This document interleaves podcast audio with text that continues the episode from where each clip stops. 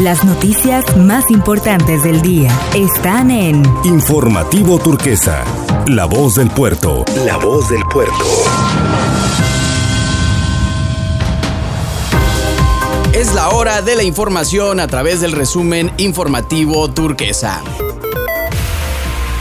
Este fin de semana comienza la vacunación para todas aquellas personas que están pendientes de recibir su segunda dosis de la vacuna de Sinovac para personas de 18 años y más, así como mujeres embarazadas de los 10 municipios del estado de Colima que recibieron esta primera dosis antes del 11 de septiembre y no acudieron por la segunda dosis cuando les correspondía. La fecha será el 10 y 11 de octubre. En el puerto de Manzanillo será en la unidad deportiva Tubo Gómez y también en el polideportivo de la Universidad de Colima, así como en Tecomán en el Parque González Lugo en un horario de atención de 10 de la mañana a 6 de la tarde. Esto aplica para los 10 municipios del estado como macrocentro de vacunación para quienes no se aplicaron la segunda dosis de Sinovac y que se hayan aplicado la primera dosis el 11 de septiembre. Como siempre hay que acudir con el registro de su vacunación así como una identificación oficial con fotografía.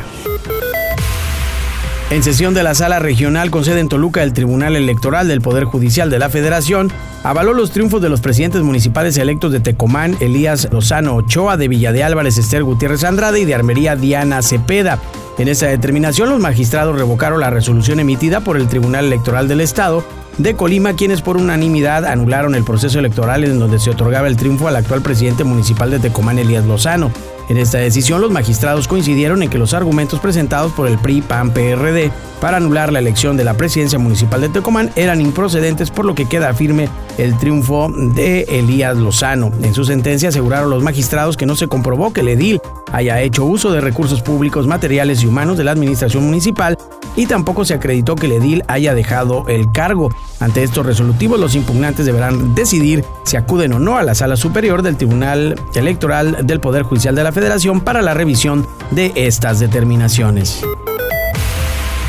El secretario general del Sindicato de Choferes de Colima y Villa de Álvarez, Ernesto Cruz señaló que están a la espera de que la Secretaría de Movilidad en los próximos días den a conocer las nuevas tarifas, esto tras asegurar que las tarifas de cobro de taxis se encuentran desfasadas. Indicó que se les ha comentado que ya está lista la nueva lista de tarifas, al igual que la próxima entrega de concesiones. Ambas situaciones, dijo, ya fueron avaladas, por lo que será entre este jueves o viernes cuando se den a conocer.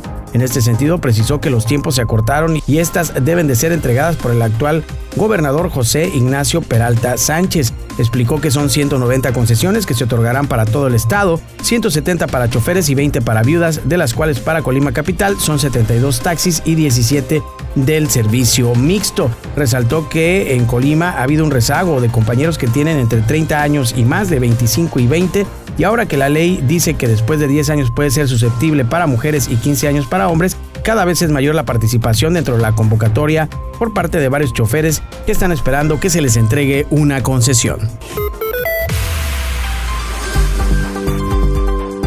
Este es el pronóstico del clima para el día de hoy, emitido por el Sistema Meteorológico Nacional. Para el puerto de Manzanillo tendremos cielo con intervalos nubosos.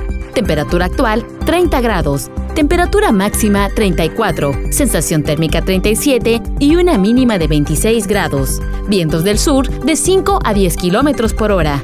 Una puesta de sol a las 7 de la tarde con 49 minutos, sin probabilidad de lluvia para el puerto de Manzanillo.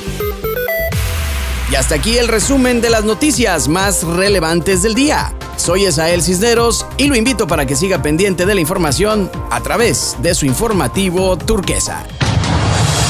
Las noticias más importantes del día están en Informativo Turquesa, La Voz del Puerto. La Voz del Puerto.